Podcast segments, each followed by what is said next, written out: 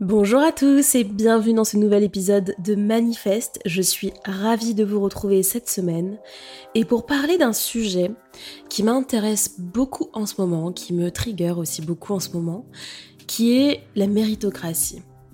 Je viens d'une famille, je suis fille de prof.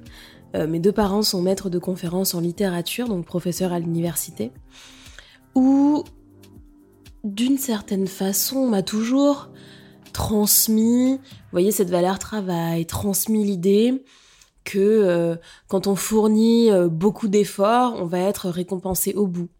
On m'a aussi transmis la valeur de l'excellence, l'amour du travail bien fait, une sorte, vous savez, de, de posture vis-à-vis de la vie qui est de toujours faire de son mieux, d'essayer de faire toujours plus, toujours mieux.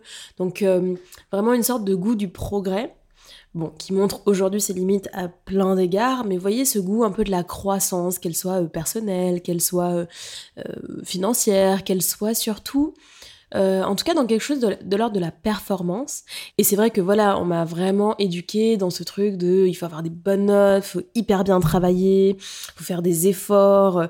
Plus c'est dur, mieux c'est, et plus ça veut dire que tu te surpasses, et plus ça veut dire qu'au bout, tu auras mérité d'une certaine façon ton succès ou ta, ou ta réussite. Et donc moi j'ai envie de poser la question, a-t-on vraiment ce que l'on mérite? Et notre existence, notre vie, l'expérience que l'on en fait est-elle conforme aux efforts que l'on aura donnés?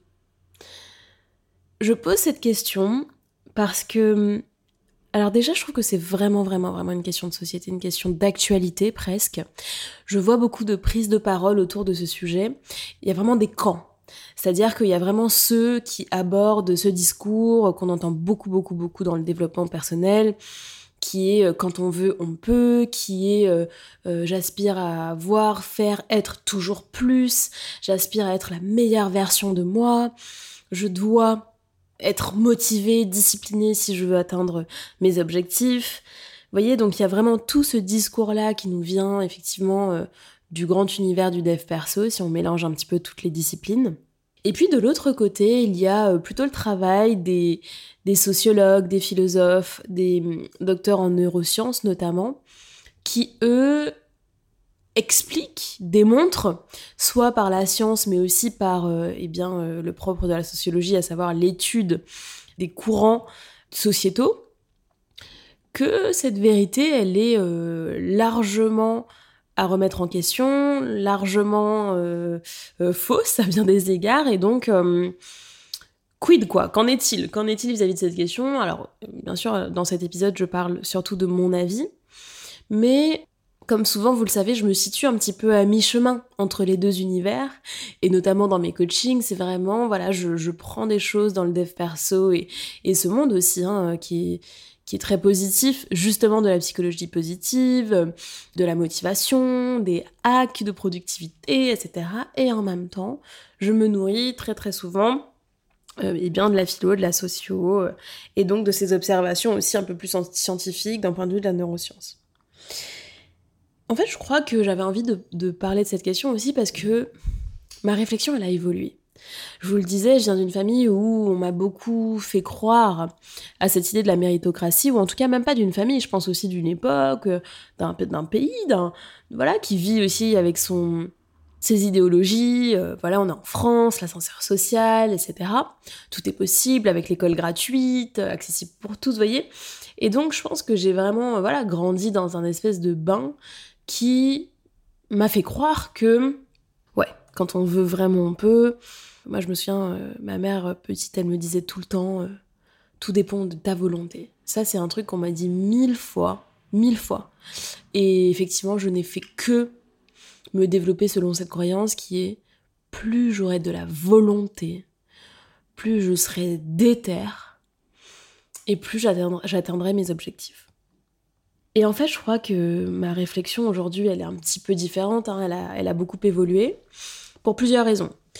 Un, je vous l'ai dit, depuis l'enfance, je, travaille cette volonté, je la développe, je, serre les dents, je suis vraiment, vraiment, vraiment dans cette euh, hustle culture, dans ce, truc de l'effort, de rien lâcher. Euh, vous, demandez à mes proches, enfin, c'est vraiment... Euh, parce que c'est des conversations qu'on a déjà eues, mais c'est vraiment la perception qu'ils ont de moi, quoi. C'est la meuf déterre, euh, ultra, ultra, ultra impliquée dans ses projets. Quand j'étais à l'école, la meuf qui travaille bien, qui est première de classe, qui est à fond dans les projets, qui va jamais procrastiner, qui est ultra disciplinée, qui va au sport. J'ai vraiment cette image. Ok, bon, pas forcément, c'est ce qu'on m'a indiqué comme étant la clé de la réussite. Et par contre, s'il y a bien une chose effectivement que j'assume et que je dis haut et fort de moi, c'est que je suis ultra ambitieuse. Et donc, quel que soit hein, le, pan de la réussite dont on parle, je vais avoir une soif de, réussite, de performance qui est effectivement très grande. Donc moi, on m'a dit qu'il fallait euh, avoir de la détermination, je l'ai cultivé comme un petit potager, c'est-à-dire que euh, j'ai mis euh, énormément d'énergie pour développer ce skills chez moi. Et puis j'ai grandi, je me suis aussi confrontée, alors c'est la première chose dont je voulais vous parler, au réel. C'est-à-dire que, eh bien, on n'est pas tout puissant en tant qu'être humain, on ne contrôle pas tout. Et en fait, il y a énormément de choses qui échappent à notre volonté. Et ça, c'est peut-être le premier deuil, la première chose un petit peu euh, difficile à accepter quand on sort de cette espèce d'illusion enfantine que, euh, eh bien, à force de volonté, on va faire flancher le, la réalité, on va tordre le destin à notre avantage, et eh ben non, ça se passe pas comme ça. Il ne suffit pas de le vouloir, il ne suffit pas euh, de le mériter, il ne suffit pas d'avoir très très très très envie de quelque chose pour que cette chose se produise, parce qu'effectivement, il y a quelque chose qu'on appelle le réel. Il y a quelque chose qui s'appelle euh, autrui, et donc toutes ces choses qu'on ne contrôle pas, les autres, la vie, la chance, euh, la temporalité. il y a énormément de choses en fait qui échappent à notre contrôle. Et d'ailleurs, là, c'est, on revient vraiment à la philosophie de Spinoza qui nous, qui, nous explique avec, euh, bon, un, petit peu de fatalisme parfois, à quel point euh, on est déterminé. En fait, à quel point on ne contrôle rien. À quel point, finalement, euh, le poids, effectivement, de ces déterminismes est tellement lourd que, eh bien, la meilleure manière d'avoir ce qu'on veut, c'est de bien être, d'une certaine manière. C'est de naître dans la bonne famille, à la bonne époque, avec les bonnes ressources initiales. Bon, alors je vous rassure, ma pensée, elle n'est pas non plus à cet endroit complet et euh, je, je suis peut-être pas aussi dépressive que Spinoza. En revanche, c'est vrai que ma réflexion, elle a beaucoup évolué. Donc, je vous disais, un, dans cette confrontation au réel, hein, donc par la simple expérience de l'existence. Aujourd'hui, j'ai 30 ans. Et puis, en fait, il s'avère que, comment dirais-je, mon, mon, parcours de vie a fait que je me suis confrontée très, très, très, très jeune à une forme de réalité de l'existence un peu brute, un peu crue, un peu, un peu dure. Euh, voilà, puisque bon, pour une mise en contexte, je n'habite plus euh, voilà, dans, le, dans le cocon familial chez mes parents depuis l'âge de 12 ans et, j'habite seule depuis l'âge de 15 ans. Et donc, euh, tout ça a fait que je me suis confrontée jeune, enfin plutôt que la moyenne, on va dire, à une forme de, réalité de l'existence qui m'a permis de me désillusionner, et non sans mal et non euh, sans euh, fracas et traumatisme, de cette croyance en fait, hein, que, que quand on veut vraiment on peut, que quand on mérite vraiment euh, ça arrive, voilà. La deuxième chose qui a fait évoluer ma pensée, ma réflexion, c'est un petit peu les travaux, alors là c'est plus récent, sur lesquels je me suis pensée notamment de d'une philosophe et docteur en neurosciences qui s'appelle euh, Sama Kamari, qui est libanaise et euh, qui a sorti un livre il y a peu de temps et donc qui a fait toute une série de podcasts, d'interviews, etc. qui euh, bah, justement démontre à quel point la méritocratie est une forme de mythe, pourquoi ça ne marche pas, voilà, qu'est-ce qui fait que qu'en fait ça fait plus de mal que de bien. Et j'avoue que c'est son éloquence, mais aussi ses travaux, les, études qu'elle euh, qu'elle utilise, bref, vraiment euh, la profondeur de son approche m'a vraiment fait bouger mon curseur sur cette question encore plus, parce qu'effectivement, effectivement, en fait, on ne peut pas, et ce serait une insulte à justement euh, les efforts ou les réalités de certaines personnes, que de dire que non, euh, les privilèges, euh, c'est pas, pas si important et que non, euh, les privilèges n'ont pas un poids si important dans les trajectoires de réussite. Ben si, en fait. Et effectivement, la meilleure manière de, on va dire, par exemple, réussir financièrement, socialement, professionnellement, c'est de naître dans la bonne famille avec les bonnes ressources. Effectivement, effectivement, la donne, elle est complètement différente si on est, par exemple, un homme euh, blanc euh, dans une famille euh, plutôt bourgeoise qui habite à Paris, dans un milieu, par exemple, père, chef d'entreprise, mère intellectuelle, et qui a, dès son plus jeune âge déjà, accès à des choses qui sont d'une incroyable valeur quand il s'agira de réussir sur ces points-là. Exemple, des discussions hyper profondes, des cours de piano ou de maths après l'école, euh, des personnes inspirantes qui viennent dîner à la maison, ou des pièces de théâtre, ou de ciné le week-end. Mais même au-delà de ça, c'est euh, du temps libre. On n'est pas obligé d'avoir un petit boulot, du temps où on fait du sport, où on se dépense et donc on développe aussi d'autres choses en nous du temps de lecture et ce goût pour la lecture parce qu'on a accès à cette culture qui foisonne. Vous voyez, c'est. Je veux dire, quand on part de là ou quand on part, euh, bah, par exemple, si je prends l'inverse, femme noire, euh, par exemple, sur une petite île, voilà, des dom-toms, si on reste vraiment sur la société française. Je ne vois pas du tout de quoi vous parlez, quel rapprochement avec qui, non, pas du tout. non, mais vous voyez, par exemple, femme noire, effectivement, qui naît sur une île, euh, dans un milieu, par exemple, ultra modeste, où on va avoir, euh, tu vois, une chambre partagée avec deux de ses frères et sœurs. Vous voyez, c'est... Là, en, en l'occurrence, je suis pas en train de décrire ma vie à moi. Mais ce que je veux dire, c'est qu'il faut avoir conscience que déjà, les privilèges de départ sont déterminants dans les trajectoires de vie, dans des trajectoires de réussite notamment. Ok?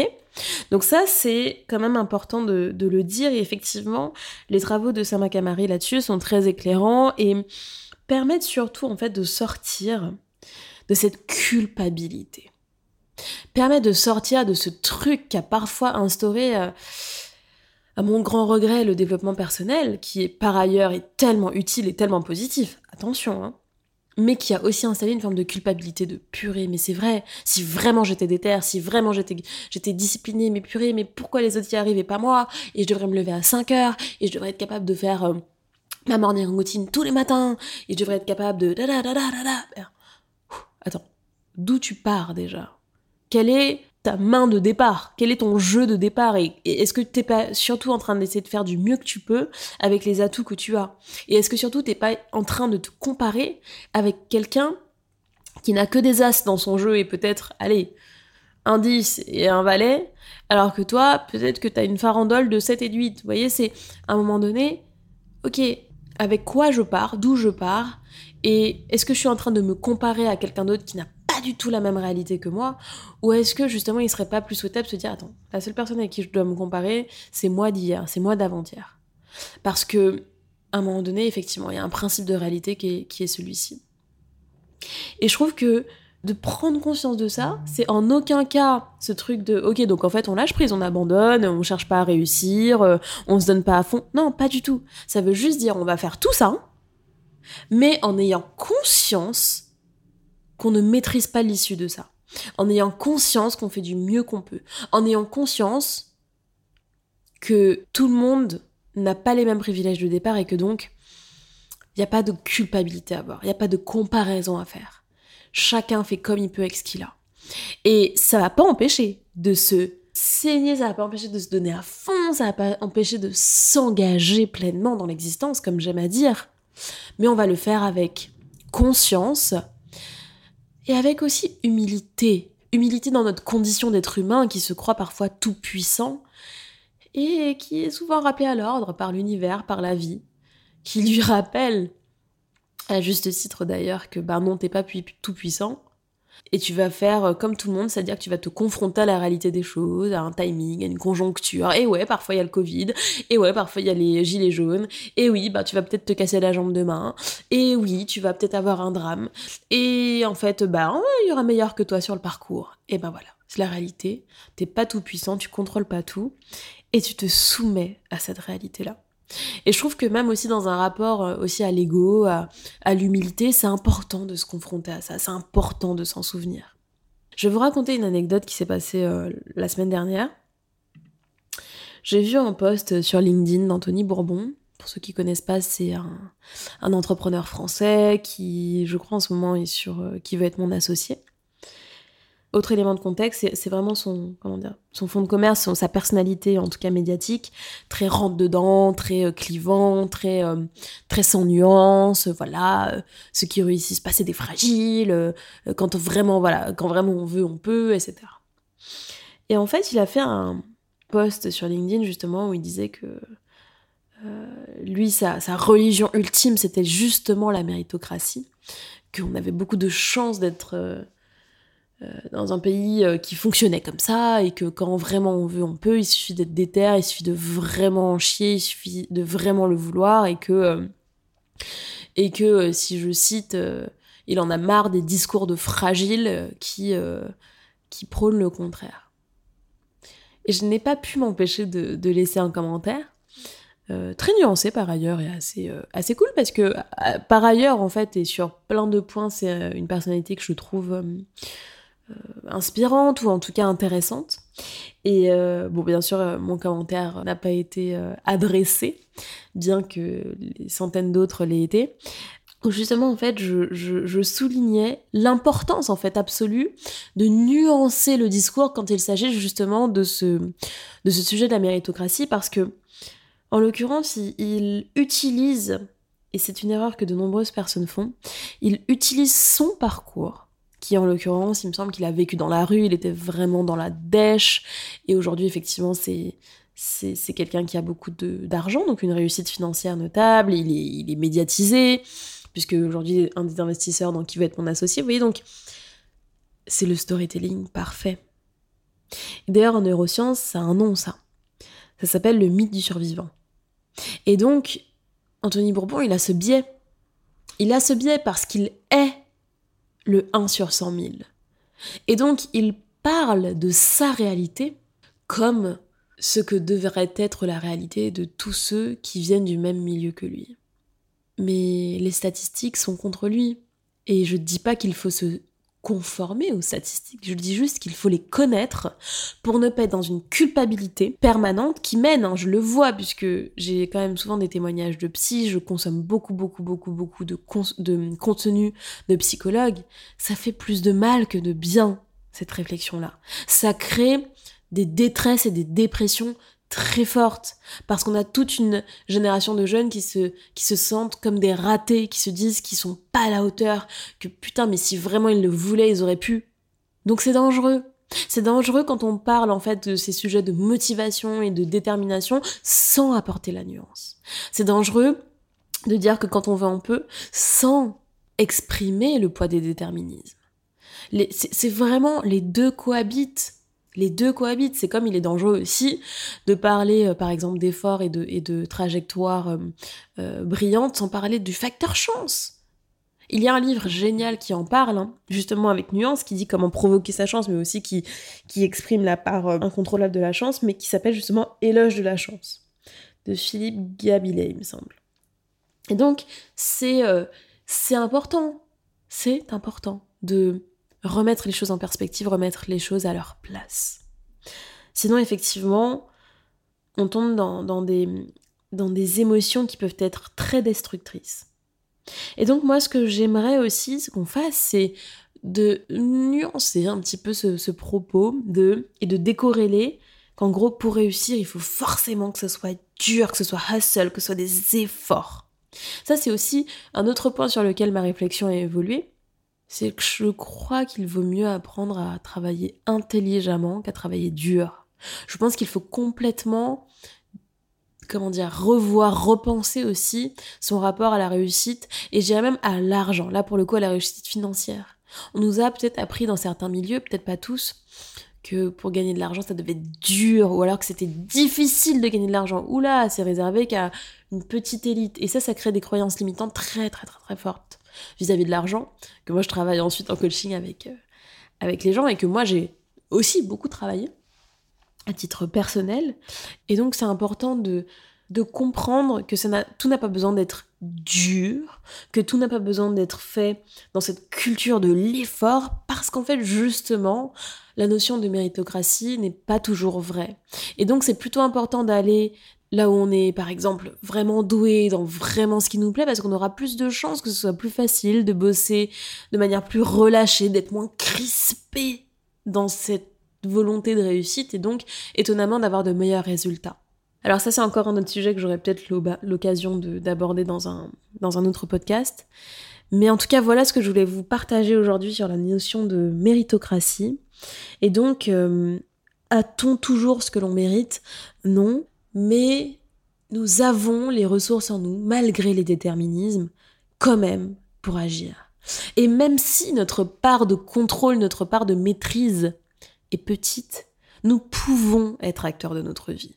Nous pouvons être auteurs de notre existence. À condition justement que l'on augmente notre niveau de conscience et qu'on joue intelligemment avec les cartes qui nous sont données au départ. Donc pas dans la crispation, pas dans une culture un peu bête et, autoritaire de l'effort, mais voilà, avec souplesse, avec agilité, avec capacité d'adaptation, avec euh, capacité à saisir les opportunités, avec panache, avec audace. Là, oui, là, je dis oui. Là, on peut transcender et sortir des déterminismes. Quand on ose, quand on tente, quand on a le goût du risque, quand on s'élance. Là, oui, cent fois. Et là-dessus, je vous encourage mille fois. Donc voilà vraiment ce que je voulais vous dire sur le sujet de la méritocratie. Je serais très curieuse de savoir ce que vous avez pensé de cet épisode. N'hésitez pas à m'envoyer un message privé sur Instagram, Jade SRH. Je serais ravie d'échanger avec vous sur cette question.